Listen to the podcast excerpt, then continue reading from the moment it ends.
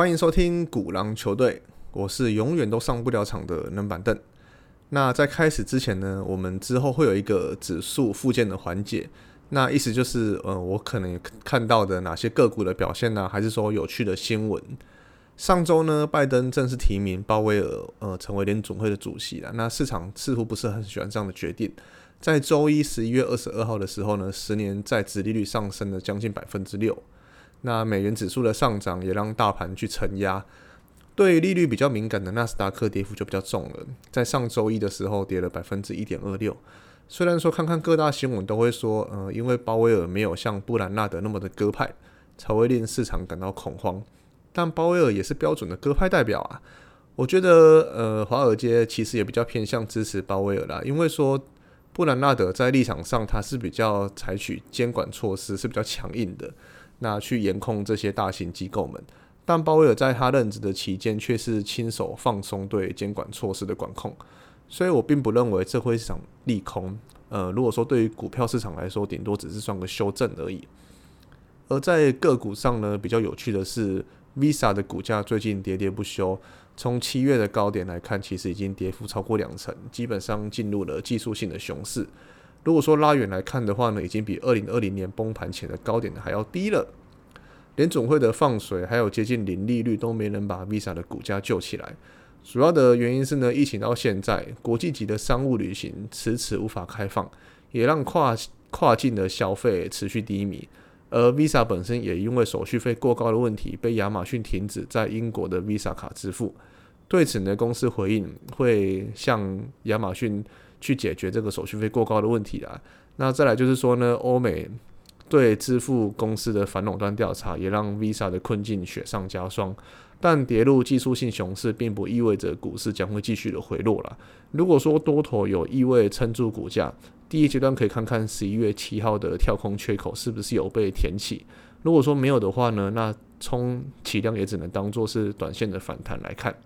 好，那以上就是这一集的指数附件。你有听过拆散脸书时候到了这句话吗？呃，虽然说脸书现在已经换名了，就不叫脸书，叫 Meta 了。那虽然说我们现在看到的脸书呢，新闻主要是要进攻元宇宙，那充满的无限想象等等。但这间大到不能倒的公司在社交平台上也是充满着各种争议啊。近年来呢，争论不断啊。那比如说侵犯用户的隐私啊，出卖用户的个资，用垄断的方式去扼杀竞争对手，假讯息跟阴谋论等等等。在二零一九年的时候呢，脸书的共同创办人休斯就投书到《纽约时报》，标题上写着“拆散脸书时候到了”。休斯是脸书的主要创办人，也是马克·祖克伯在哈佛大学的同学兼室友，是公司初期的呃灵魂人物之一。他于二零零七年的时候离开脸书，那为民主党总统参选人奥巴马助选，在二零一二年时出清手中所有的脸书股票。而在纽时里面，他的文章中指出，以脸书现在的用户规模、股权架构、公司治理而言，主克伯所拥有的权利是史无前例，而且违反美国精神的。脸书的董事会与其说是一个监督者，不如说是一个咨询委员会。主克伯一个人就可以主导脸书的运算法，他可以决定用户看到什么样的动态消息，什么样的使用什么样的隐私设定，传送什么样的讯息。尤其呢，是以并购啊、模仿去击溃竞争对手，让脸书成为一家会扼杀自喜创新的垄断型企业。虽然说目前的大型生态是这样没有错啦，但时至今日，这间创立十七年的企业却越来越壮大。目前 Facebook 的日活跃用户将近二十亿人，如果说把旗下的 WhatsApp 跟 IG 加起来算，高达二十八亿人。全球社交媒体的活跃用数是四十二亿人来看的话，几乎有过半都在使用脸书。可以说，一颗小螺丝松动都足以影响大局啊！在今年十月的脸书大当机中，直接让股价下跌了百分之五，数小时内，主克伯的身价蒸发了约呃六十亿美元。而近期，脸书也将面临的新一波的诉讼，前员工豪根决定揭发这间公司的黑暗内幕。豪根今年三十七岁，拥有哈佛电脑工程及商业双硕士学位。之前在 Pension 呃还有 Google 任职将近十五年，于二零一九年进入 Facebook，并于今年五月离职。他在访谈中表示，公司内部充斥着鼓励纷争的文化，还有极端化的内容。只要在公众利益上与公司利益有冲突时，Facebook 往往会选择能够赚更多钱的方式对产品进行优化，然后把公众利益摆在另外一边。比如说，Facebook 认为仇恨啊及暴力还有煽动的文章是必要的，甚至还有最低比例显示这些文章的占比啊。此外，他也指出，Facebook 的演算法会持续跳出使用者喜爱的观看内容。当用户持续在看呃斗争啊、选举、抹黑、战争这类型的文章的时候，Facebook 就会一直丢同样的主题给他们。那用户就会花更多的时间在看这类型的篇幅，并且让分化越来越严重。而这么做的原因其实也相当的简单呐。如果说它改为较为安全或者是平衡的演算法，用户就不会持续的观看，没有流量，广告商就不会想要砸钱的。还有一点就是，脸书对于用户的差别待遇，比如说对于政治人物跟高知名度人物的管理方式，跟我们这种市井小民是不一样的。脸书对于这类型的知名人物有不同的管理政策，或者说对他们发表的内容根本不进行任何的管理，或者说交叉核对。这个就是争议比较大的贵宾专案 X Check。华尔街日报有一则专门在刊登呃脸书内部为名人设计的这个 X Check 专案。名义上呢是为了针对这些名人的贴文进行品质控制，不料却成为这些名人的保护伞，让这些人的贴文经常逃过脸书的内容审查。截至二零二零年，全球共有五百八十万名用户被纳入 Xcheck 专案，包括美国的前任总统川普。那有趣的是，这些用户他们自己也不知道说他们被纳入这个专案里面。那对于我们这种市井小民来说，脸书一般采取的就是粗暴正义的方式。呃，比如说，当系统侦测到说我们发出来的贴文有违反平台的政策，那比如说，当我发出霸凌或者是色情、仇恨跟暴力的时候，有时候在未经人为的审查的情况下，会直接将我的贴文给删除。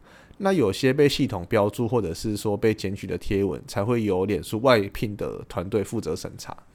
然而，Xcheck 这个专案的用户，他们享有的是特别的待遇。当这些用户他们的贴文被标注可能违反平台政策的时候，脸书并不会将他们直接删除掉，而是会被传送到另外一个系统。这个系统是经过训练的正式员工所组成。那再由这些员工负责审查，有时候还会提供二十四小时的缓冲期，给这些名人自己去删除他们的贴文。而脸书的发言人就解释说。那呃，这个东西主要是针对那些可能需要更多的理解的内容去加一道机制，以更精准的执行政策。然而，大多数的 Xcheck 系统标志的贴文都没有经过任何的审查。此外呢，脸书的任何团队都可以把用户拉入这个 X Xcheck 专案。这些用户可能是政治人物啊，那明星或者是说新闻记者，被纳入了这个专案的标准包含呃具有新闻价值、有影响力、有呃受影响，或者说可能造成话题等等等。于是呢，这些名人他们张贴的文章就可以逃过脸书的自动审查机制。例如说，被指控性侵害的巴西足球明星内马尔，他透过脸书跟 IG 影片替自己辩驳，在平台上贴出他与对方女性的通话内容，那秀出了对方的姓名跟裸照，而且还反控对方勒索。但由于他的账号是受到这个专案的保护，相关的内容没有被马上移除掉。后续呢，还有超过五千六百万名的网友看到这个影片。还被分享超过了六千次。脸书呢，宁可避免公关危机，也不愿意去规范大人物透过平台上的发表。那二零一九年检视 Xcheck 的报告指出呢，在调查的十八个呃事件中，脸书在其中十六个案件没有办法对大人物采取应当的做法。那刚刚有讲过，脸书会自行联络 VIP 使用者，给他们二十四小时的时间，让他们自己去删除他们所发出的贴文。那这个机制呢，虽然说目前已经慢慢退场了。但在二零二零年美国大选总统的时候就拿出来用过，只是公司不愿意提出确切的时间呐。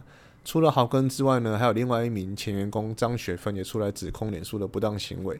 在今年十月中的时候，他透过推特表示自己已向美国执法单位提供脸书有关的潜在刑事违法的呃详细文件，但他没有透露说他提供了什么样的讯息给执法单位。他自己曾向媒体表示说，在脸书工作就好像手上沾满鲜血一样。除了以上问题呢，更让外界担忧的就是呢，有关于呃危害青少年精神健康的 Instagram。二零一二年，当 Facebook 以十亿美元收购 Instagram 时，当时他们还只有十三名员工。那一年，Facebook 首次观察到他们原本的社交平台青少年人数正在下降。IG 的前高管就表示说，Facebook 一直在追呃一直在跟踪包括 Snapchat 在内的应用功能。后来，IG 将照片作为重点功能，让用户可以轻松的编辑图片的滤镜。后来呢，他又增加了影片啊、演算法推荐的内容，还有可以修饰人脸的工具。但有呃百分之三十二的少女说，当他们对自己的身体不满意的时候，IG 只会让他们感觉更糟，因为在上面看到的都是一些身材匀称啊、腹肌非常完美的照片。比如说，网络上的女生可以在十分钟内做一百个波比跳。在加州的十七岁学生贝伦斯说。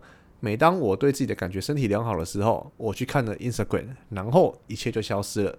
他在猜啦，他所在的年纪有一半的女生都因为 IG 在和自己的身体一向失调问题做斗争。那他也发现，他上了高中的时候，身边的朋友会将 IG 当做是一种受欢迎程度的工具之一。学生们提到粉丝数量的时候，那个神情根本拽个二五八万一样。现在呢，他看到他自己在 IG 上的粉丝数量时，几乎就是一种心灵暴击。而对于十几岁的男生来说呢，也没人幸免。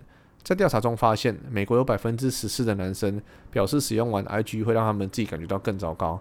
百分之四十的男生经历过负面的社会比较。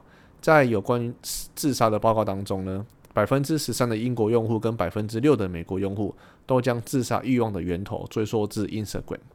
但社群平台就是一把双面刃啊，在社群建立连接时，也要承载许多负面有害的内容。I.G 呢，作为图像为主的社群平台，对青少年的发展是不是有毒这个问题一直都备受讨论啊。青少年时期是自我认同发展的重要阶段，难免会受到名人啊、网红还有社群同才所张贴的内容给影给影响到，减少浏览对自己产生负面情绪的内容，善用社群帮助自己的生活更加丰富，建立良好的社交连结。当受不了的时候呢，何不放下手机，抬头看看真实的世界？给自己一个喘息的机会，与自己对话，这才是最重要的。感谢你今天的收听，我是冷板凳，我们下次见。